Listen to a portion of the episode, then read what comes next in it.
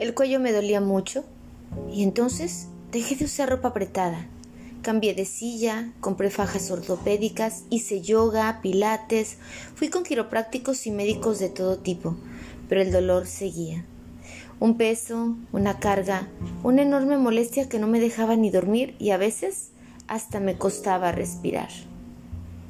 Me encontré una sabia mujer que me dijo que era porque cargaba demasiado desde que era pequeña.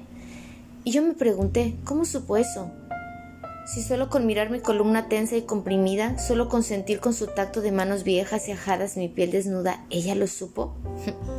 Tantas presiones has cargado con los años, tanto dolor y rencor que has perdido la cuenta, cargas el peso del mundo y del ajeno. Y entonces yo exhalé todo el aliento que llevaba reteniendo desde hacía más de dos décadas. Y me dijo, te voy a enseñar a curarte. Ella tomó mis manos con las suyas y en esas manos de anciana me hizo bajar las manos, soltar los brazos, me levantó el mentón y se paró detrás mío. Sus labios rozaron mi oído y suavemente me dijo, no todo es tu culpa, no todo es tu responsabilidad, no puedes hacerlo todo bien, no puedes solucionarlo todo, no tienes que aceptarlo todo. Y mis ojos empezaron a soltar lágrimas gruesas como cristales rotos.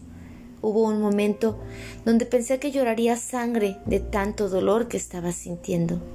Poco a poco mis hombros regresaron a su sitio, mi cuello se puso suave y se levantó nuevamente. Mi espalda se erguió como hacía años no lo hacía y escuché mis huesos emitir un crujido tenebroso. El peso del mundo había descendido de mis hombros y el peso de los dolores del pasado había por fin bajado al piso e iba a ser usado como escalón. Te digo algo más. Sus ojos de esa mujer, expectantes y hermosos, me dijeron, hay dolores que se cargan en el corazón y esos no hay manera de sacarlos fácilmente.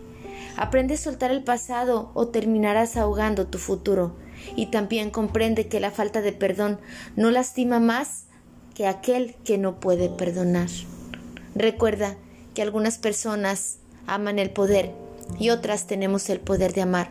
Sígueme en mis redes sociales a través de cancunlife.mx y en mi página personal como Lidia Sandoval y a través de QFM 104.3 de Radio Abierta.